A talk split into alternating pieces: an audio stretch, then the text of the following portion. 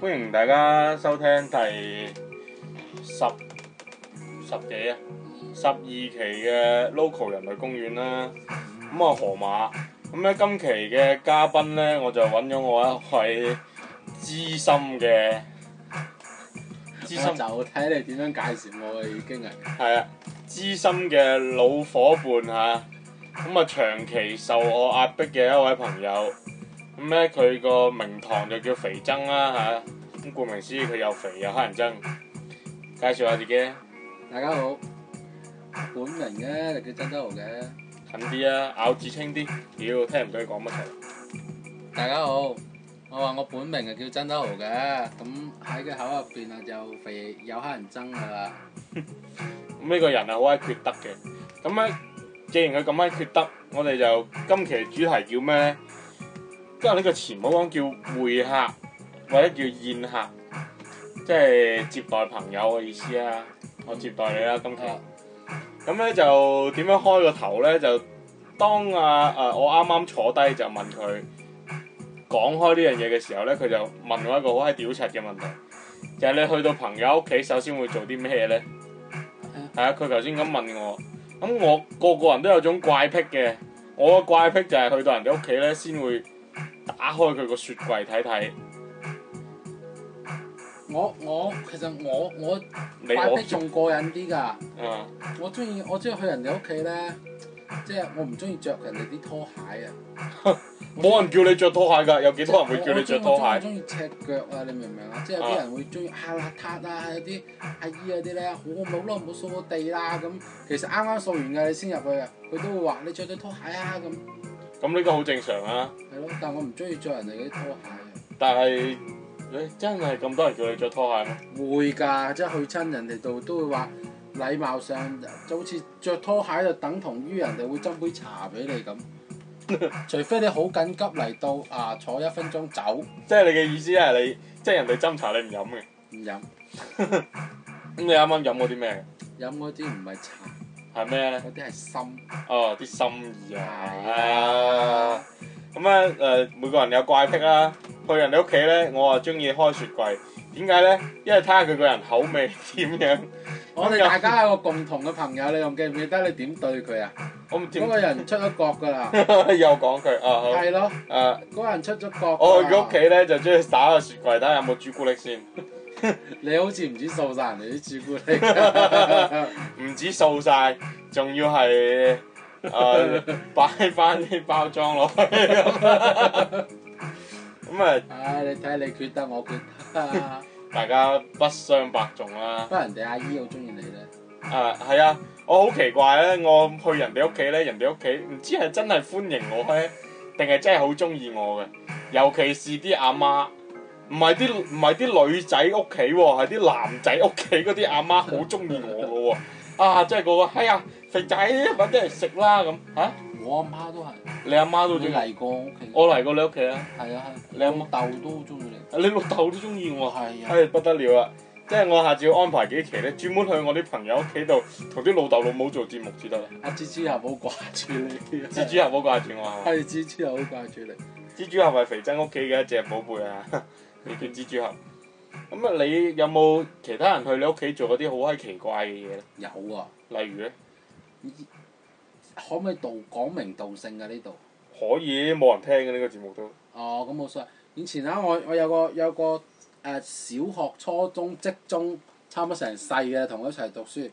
嗰人叫羅振傑，啊咁佢以前溝條女咧叫黎嘉敏啊哈，啊嚇。佢第一次嚟我屋企，係無啦啦瞓嚟走去我屋企張床度瞓着咗，仲要唔除衫唔除鞋，咁佢唔除衫，搞到 我成成張床都係啲泥沙，你知唔知？啊泥沙。因為佢唔除鞋啊嘛，哦，即係佢隻鞋仲踩埋上張床。係啦，佢就當我張床係佢個宿舍，你明唔明啫？咁嚴重，唔係即係會唔會話佢除晒衫褲你就唔怪佢先？咁咁我關門，呢啲人之常情啊！話你急得滯，我關門大不了，即係你都好睇得開我嘅。睇得開好。睇但得你開 做咩唔做咩唔唔除鞋？你做咩搞到我成床都係嗰啲嚇？誒即係沙潤滑啫劑，潤滑劑我當你，啊咁你哈做咩搞啲沙喺度 啫？你啡潤滑劑出嚟，我當你係頭黑。即係即係你算佢啦，由佢啦，即係你任何嘢咧，即係你屋企其實幾冇節操都冇所謂都嘅，冇你做乜好所總謂。計先。啊，當然啦。即係你呢個乜洗乾抹淨，係啊，啊，白白淨包冇病，瞓咗喺度跌幾條毛出嚟都吹吹佢，咪當冇事啊，係嘛？你你唔係第一個。我以我以前有隻一米二嘅蜘蛛俠嘅公仔咧，啊哈！我第一個見到嗰個人咧係叫陳文軒，啊，陳文軒，佢將嗰隻嘢咧我都識㗎由其實我都識由由五樓啊掟咗落四 樓，再係掟落個濕嘅水塘度喎，再你執翻上嚟，你叫叫我咪住先攞個衣四架樓掛光佢四喎，樓點解會有水塘？因為你我我後屋四樓嗰度就係天棚嚟㗎嘛，四樓哦，即係有露天嘅。係矮一哦，層㗎嘛，啊哈，啊即係跌咗落去，係啊濕晒佢佢有冇幫你？佢叫我執翻上嚟攞個衣架掛光佢，即係佢亂掉你啲嘢啦。亂掉嗰隻嘢俾佢喂，你打呢死啲唔係特殊嘢啦，呢啲係人都憎㗎啦，嗰個真係。真朋友啊呢啲先叫幫你洗埋啲千年不吃嘅誒，泥。你去嗰個朋之，你話食晒人哋嗰個朱古力嗰個朋友屋企咧，啊，我去佢屋企咧，我都有個壞習慣嘅，其實冇人知嘅。點啊？我其實咧，我第一次去佢屙屋屎企，屙出街。我第一次去， 我第一次去佢屋企嗰陣時咧，啊，我做一件好缺德嘅事情。如果佢聽到呢個節目嘅話，我就同佢 say 聲 sorry 啦，係嘛？啊哈，啊，咁就係佢，我去佢屋企嘅第一次嘅時候咧，我係喺佢喺佢廁所啊。啊哈，喺個廁所度就做啲唔唔係好道德嘅事情。唔咁大家嗯啊，我估下，啊，你你估我比較撞。係啊，誒，食佢啲牙膏。再差啲，將啲草紙濕水嘅掉咗天花板度。誒、咁會跌翻落嚟，因為我夠高。我真係諗唔到喎，攞佢攞佢抹面嗰條毛巾嚟抿屎啊！攞佢唔係你係有用過佢支牙膏嘅，但就唔係食咯。點啊？搽暈咗佢個牙刷啦！我攞佢支牙膏咧，因啊為佢話我腳臭啊，我就攞佢支牙膏作隻腳趾啦，捽乾淨佢啊。即係攞牙即係牙膏洗嘅，有冇好有冇好涼好浸浸好㗎？我清同爽啊你係講嘛？。哇！嗰日成個下晝喺佢屋企都好涼浸浸嘅隻腳板。我記 得我當年喺學校宿舍叫佢攞牙膏沖涼喎。 我嗰陣時喺誒牙膏嘅真係好好玩嘅。如果你聽到呢個節目之後，你都係攞支牙膏玩下，就係、呢，咧你覺得好炎熱嘅夏天嚇，尤其是而家天氣，你試下攞啲牙膏嚟沖涼。建啊議推薦你三款牙膏，第一種叫黑人牙膏，雙重薄荷；第二種呢，就呃誒嗰、個高露潔嗰個冰爽豬豬嗰、個，跟住仲有一種叫做誒、呃加傑士嘅透明嗰只，你一定要揀透明嘅喎，嗰啲草本唔得嘅，一定要揀透明嗰啲嚟沖，試下，真係我都試過，係冇清爽，好清爽，尤其你洗完個屎忽眼。 好閪冇節操。咁你話呢個節目講冇我同你唔係㗎，真係㗎。如果你嗱食完嗰啲好辣嗰啲嘢咧，屙翻出嚟個屎眼好興咧，你真係可以攞嗰個金銀花嗰啲啊牙膏洗洗佢，真係會好清涼。我屌閪，我唔係講呢樣嘢。嗱咁去人哋屋企有人哋屋企玩啦，係咯，你有冇去再第二啲人屋企度見過下其他人做壞事先？其他人做壞事呢、個，有啲人會撩鼻屎咧，揩人哋啲凳底 咧，即係有啲小朋友或者哦有啲好大年紀嘅都係唔㗎，係嗰啲係隨自然啫，即係自然反射溜溜彈溜溜彈咁撩啫。撩蛋。你有冇見過嗰個飛行軌跡或者黐咗邊度咁？佢哋專登咧，即係凳 pan 下邊呢呢條嘢咧，啊，凳佢廳，佢佢撩完佢就中意即係坐嗰個下面係啊，即係撩完佢就中意咁嘅，啊！好多啊嗰你有冇話有人喺你屋企撩鼻屎撩撩下，你突然間懟張紙俾佢咧抹睇張紙？啲。有啊！有哇！有有嗰個以前有一個真係好乞人憎，我唔你真係功德無量喎！我唔知點解叫佢去我屋企啊！誒係啊，仲有去屋企喎。嗱，即係咁啊！肥珍今日上咗嚟我屋企呢度咧，就啱啱食完飯咁啊，話上嚟誒傾下偈咁。咁你有冇啲好不情即係不請自來嘅朋友會周之無咁走上嚟嗰度？因為我屋企比較遠啦，嗯哼，佢嚟親都係我屋企燒烤嘅。嗯，如果唔係燒烤都唔會嚟我屋企嘅。你屋企特別好笑。特別好燒，燒完唔使佢洗啊嘛。啊你唔知佢走完之後我做幾多嘢，咁佢除仲有冇其他先？有冇你有冇見過啲阿爸阿媽朋友嚟到你屋企啊？哇！有恃無恐咁喺度又食又拎咁咯，有啊大把啊，點拎法？講下聽啊！咁啊咁啊佢哋嗰啲人咯係 嘛，誒即係嚟到。啊誒誒誒，阿豪仔又大個咗啦喎！嗯啊，做緊 咩啊？係係係一路話你大個咗，一路打開你阿媽個首飾唔係唔係櫃，一路攞啲金講鏈啊！完啊！先又大個仔佢咗啦問！候完我先，啊哈跟住再問候我媽嗰啲嘢，啊問嗰候啲食物又好好，首飾又好啦啊哈！嚇。係啦，問候完我先，嗰下你真係你斟茶企喺隔離又唔係，因為你同啲長輩唔知佢噏乜噶嘛。啊哈！即係你驚斟咗杯茶俾佢死啦，佢捉住咗你啦！係啦，佢就唔知講咩噶啦，開始嗯哼，我我記得咧，我當年就係有一次就係我阿爸啲朋友咧，就嚟到我屋企食飯，咁啊好啊好笑啊！啲嘢煮好晒出嚟之後咧，咁啊我我唔唔記得係咪我阿媽煮定邊個煮啦？咁煮完晒出嚟咧，佢啲朋友咧就好奇怪嘅喎、佢上到嚟個個坐好晒㗎啦。嚇擺好晒旗旗乜嘢，突然間有兩個咧行咗落樓下嗰間酒樓嗰度開位，跟住其他人帶走晒落去食。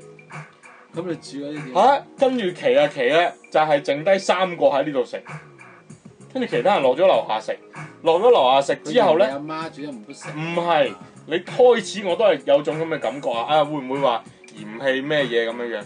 跟住跟住落嚟先至恐怖。我阿爸嗌我落去樓下誒誒坐坐定唔知點啊！我落到樓下個大排檔嗰度咧，見到佢哋咧炒完啲餸咧打包攞上我屋企度食，跟住咧我屋企當堂營造咗一種氣氛係咩咧？就變成咗個大排檔。即係個屋企個地下咧係好乾淨，佢竟然可以有玻璃樽啦，有煙頭啦，有痰啦，有灰塵啦，有咩都有。即係佢當咗我屋企嗰笪地板咧係大排檔街邊嗰笪地。恐怖嘅一個情況就恐怖到咩咧？我喺個房嗰度咧聽住出邊啲聲，好似我去大排檔食飯入咗個廁所度聽住出邊啲聲一樣。即係佢地下又有骰盅啊咁誒樣。有啊有啊有啊！啲色仔跌落地，揼啦啦啦啦啦咁樣樣。咁你慘啲。我經歷過啫，我冇我唔慘，唔係我執噶嘛。嗰陣時屋企嗰個啊啊啊，咁好啦，即係啊嗱，我又想反問翻你一個問題啊！啊哈你你比較討厭會客啊嘛，咁一個人定客一個主啦。哈咁哈！你比較討厭人哋嚟你度做啲咩啊？你討厭到咁做，嗱嚟做乜嘢都唔緊要，你唔好做完即刻走就得啦。即係咧，嗱，你嚟我屋企度陪我打機，啊打完機，啊喂，陪我食嚿餅啊！啊，嚟我屋企，誒誒誒誒，唱完卡拉 OK，喂，食餐飯啦！啊，啊，你嚟我屋企度食完飯，你都陪我坐低睇下電視啊！你唔好坐低食完飯食飽走啦埋單咁樣樣，因為我唔中意呢種，因為咧好冇嗰種叫咩人情味。啊點解咧？因為我即係細好。匆忙啊，好匆忙。即係咧，我細個咧就已經有呢種陰影，就係、譬如過時過你節細咧，個都幾經歷好多嘢，唉，我好多經歷嘅，我十九啊幾歲。咁咧細個嗰陣時咧，咪會過時過節咧，或者星期六日 family day 咧，嗰啲表哥啊、阿啊姨媽啊、姑姑舅父嗰啲會去晒你屋企玩噶嘛，係咪？係啊，咁咧就例牌食完飯咧就坐低就打嗰部 PS 遊戲機啦嚇。以前嗰陣時仲有 BS，有，我細個係玩 PS One 噶嘛，即係嗰陣時係就玩嗰、個，咁咧就同兩個表哥玩啦。咁通常就佢兩個搶咗我嗰個嚟玩嘅，咁我睇佢兩個玩咧都好開心嘅。但係玩下玩下咧，突然間嗰啲大人咧，佢哋食完飯唔打麻雀啦就走啦嘛，啊，話啊打麻雀都好啦，都係打一陣間嘅啫。係咁啊，走啦，一走之後咧，好空蕩啊，即係嗰種嗰種係咪叫寂寞咧？應該叫寂寞，即係嗰種好空虛嘅感覺咧，就隨即而嚟噶啦。你想玩到好興致勃勃，係，嗱，即係咁滿載你而歸咁走，係哦啦係啦，即係你就算唔係話一路持續到我瞓着覺都好啦，你起碼有個緩衝啊嘛。即係好似你係誒、呃譬如嚟屋企打機係好開心嘅，咁啊打完之後啦，哦打完咁你咪坐低啊飲啖茶傾兩句偈，再走咯，係咪？咪即係話時話啦，即係我哋其實好多人咧，嗯細個咧嗯，都有好多咩親戚朋友、表哥表姐㗎。你係發啊唔。發覺咧？其實個個人大個咗之後就好少咗呢啲，少咗呢好多嘢咩嘢。因為佢哋忙啦嘛，佢哋有佢哋生活啦嘛。但係你會每年都係例牌見下佢哋咯。我我反而禮年都可能少咗啊，唔知點解你咧。係佢哋問你借錢先出現。即係撇開呢個唔好講啊啦，哈，係嘛？即係我講正常嘅途徑下啦，正常途徑點叫正常途徑？即係可能可能以前係唔單止過年噶嘛，即係某啲時候時節啊咁啊，咁都會噶嘛。嗯咁依哼，家可能我我連阿爺拜山都唔一定湊一齊啊，唔家人嘅。呢個好正常，係啊因為而家啲人你唔好講過喺年度啦，冇講過，即係你阿爺拜山都唔湊得齊咁家人。都唔好話你湊唔湊齊人啦。你屋企即係唔講朋友嗬，齋講親戚。啊！你出嚟食飯啊，都係出街食啦，拍拍啰柚走人啦。見你兩個鐘，見到你兩個半鐘都嘥鳩毛氣啦。咁所以就話嗱，咁我又講翻，我就扯遠咗啦。唔遠啦，會客啊嘛，過門都係客，親戚都係客㗎。 唔係，我就扯遠咗，我哋唔應該講拜山。我冇講拜山唔緊要。嗱，我問誒、呃、講開親戚啦，你去啲親戚屋企多定啲親戚去你屋企多先？即係我去啲親戚屋企多㗎，會唔會去得多會誒、哎特別覺得嗰度好啊舒服啊？後面隔離飯香嘛。隔離飯。香，唔係你知唔知？其實我我好中意去人哋屋企咧。嗯。最最最最緊要一樣嘢咧，就係你食完唔使洗碗，你知唔知啊？ 你你知唔知你啊？自己屋企食完要你洗要咩？㗎。你啲麻甩仔都要洗嗱阿碗嘅咩？媽會同你永遠一定同你講個嘢啦。講外咩省嘅唔知廣州好人好多人都會同你講啊。咩啊？嗱，你阿媽我煮咁煮飯咁辛苦，你有冇幫我手啊？咁你叫你洗一碗好正常啫係嘛？係係。係嘛？其實呢咁你有咩理由你唔付出你就就就食咗碗飯咁係嘛？我覺得食飯洗碗呢，洗碗要輪到我嚟洗呢，已經係最後嘅選擇。因為點解呢？我修練得好犀利，就係洗完啲碗都仲係污糟嘅。我唔得 咧，你你鍛鍊一下，即係你呢係可以洗碗。當然唔係話洗完仲一撇撇油啊，啲醬喺度啦。即係呢，你個飯碗洗完呢，都仲會有啲米黐住。 你蒸嗰碟排骨呢，省完呢嗰、個不鏽鋼盤呢，都仲會有啲肉跡喺嗰度，跟住同埋佢個湯煲呢，煲完之後都仲會有少少嗰啲嗰啲，即係嗰、個即係個煲邊有菌而家都嘢喺度。輪唔到你洗我要發啦。啊！你要所發以，你喺我屋企洗碗，我阿媽爭住洗碗唔俾你洗，係咪就因為咁樣啊？我唔知啊，我有練過噶嘛。人哋有意見唔啊！係因為佢次次喺我屋企話洗碗嘅時候，我阿媽都爭住洗碗，但係我唔知今期冇你份 啊！點唉解。哦哦嗱就係咁啦。當一個人洗碗洗到一定程度乾淨啊，即係百分之一百乾淨呢，有人叫你洗。當你係洗到嗰百分之九十八，嗰啲先最乞人憎嘅。唔係，你如果嗱，我用嘉賓嘅建議發言啦，啊哈嗱，你嘅其實阿肥呢啲就唔係叫百分之九十八嘅， 佢呢啲百分之九十九點九，啊用用消毒水比例咧就一比九十九，啊 仲有個一係真係黑人憎到啊！突然間有個外來使者發言嘅，你知唔知啊？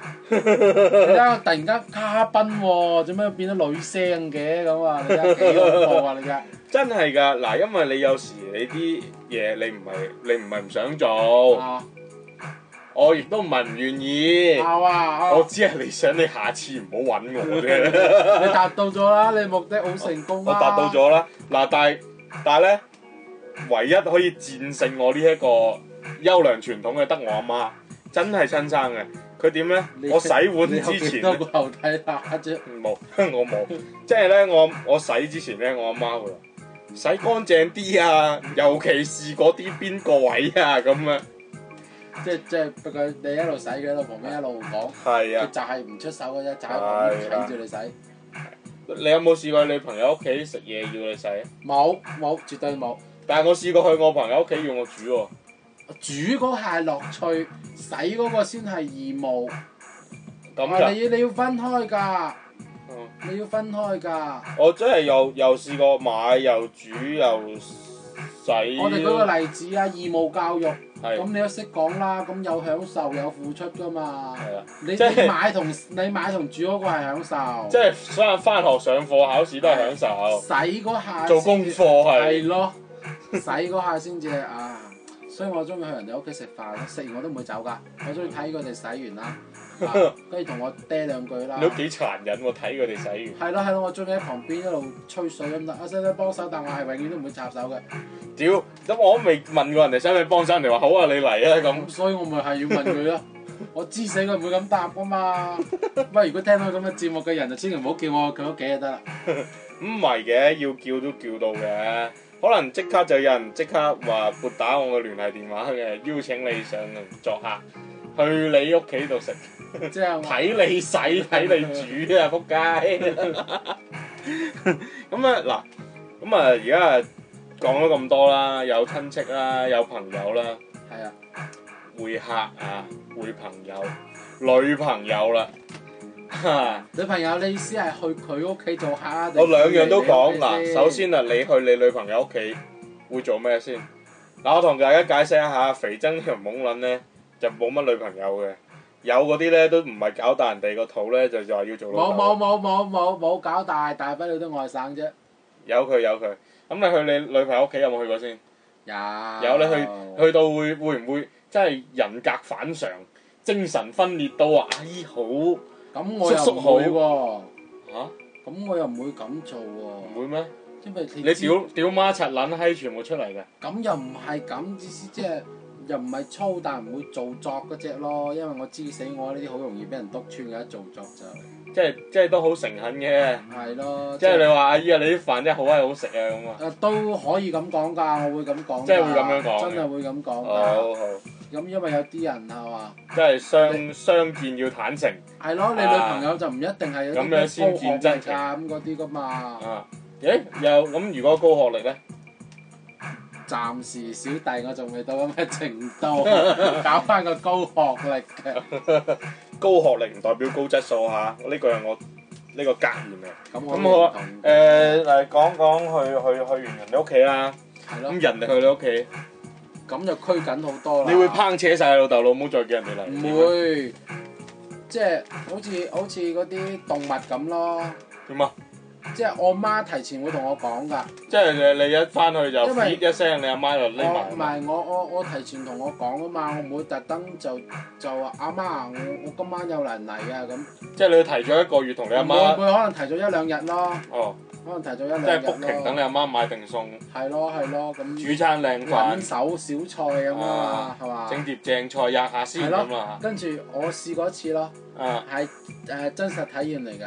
阿啊媽走咗之後，即係你上我幾期啊？同我啊！同我賽後總結哦，賽後總結係咯，你知佢同我講咩啊？點啊？佢話嗱仔啊仔，你阿媽我而家同你條女咧就扮住食草食食誒食肉動物先啊哈啊，咁我啊扎扎低低食下啲草。啊哈你隻梅花鹿又炸炸地地食下啲肉咁啊，相安無事啊！啊哈！你一過門你啊啊，你擺搬出去住啊！你咁就 即係啲阿媽都係中意當堂咧，就仲係 慈喂我母我娘老妻。豆好冧噶，你老豆梗係冧啦，個仔都中意，個女個老豆實中意㗎。哇！我老豆好冧噶，你知冇？點冧法咧？即係一下到問住話呃誒誒誒喺邊度做嘢啊？誒點點點啊？諗住幾時真係爭啲爭啲真係就問埋問下埋你幾時幾時幾時見下對方家長咁樣噶啦。咁閪嚴重嘅咩？係啊，第一次見面咋。我阿媽咧見我女朋友我都不從來下未見過我我老豆講咁多不嘢㗎。下幾幾百次啊！ 都從來都冇問過呢樣嘢。哇！你屋企咁咩嘅？我老豆有問，我媽冇問，你阿媽係唔想問啦，定唔敢問啊嘅？我媽唔想。即係嗱咁啦，你佢嚟你屋企，呢個係你老豆老母嘅態度啫。係啊，你會點啊？你會唔會事先做準備，翻屋企執埋啲啊 爛底褲啊，掉晒啲臭物啊？嘅。見家長之前佢 都嚟過住個兩晚嘅，嚇咩？即係喺你屋企度住定兩晚，即係你你一你話你提打早，個唔底啊係嘛。你頭先話提早兩日同你阿媽講，其實已經收埋咗佢喺衣櫃 㗎啦。即係過兩日之後就喺衣櫃度打開，喂你出得嚟啦朋 友咁啊，跟住佢就佢就除蛇你一聲蛇出個廳度，阿姨好咁 啊，跟住你阿媽嚇點解個房度走出嚟嘅？唔係應該除你唔喺屋企個門口度入嚟嘅咩？我早佢翻得唔得？呢個理由得唔得？得得得。我早佢個半個鐘翻啦，得唔得？得得得，好啦，啊節目嚟到最後尾咁啊，皮曾你有冇啲咩忠告俾朋友啊？去人哋屋企千祈唔好乜乜乜乜乜，有冇啲咁嘅忠 告教精啲朋友仔啊？因為你係最中意佢屋企人黐餐經驗豐富，我冇乜咁嘅經驗㗎。講嘢最緊要我嗰句都係對住啲長輩一定要有禮貌。呢呢個好重要嘅。你對住啲平輩，你你媽媽叉叉都冇所謂，即係對住啲老長輩你長就輩叫聲阿姨好。係咁恭恭敬敬，係咯斟杯靚茶，你食完飯之後掟爛嗰隻碗都冇所謂㗎啦。佢都話：哎呀，你唔小心啫，唔緊係要，啊唔緊係啦要係啊啦，我掃我掃咁啊爭住掃㗎。啊哦，好好好。咁咧，多謝肥珍同我哋分享呢個 À, 會客之道嚇。咁咧，我哋下一期繼續有請肥珍哥哥同我哋談談人生大事嚇。我哋下一期再見，拜拜。拜拜。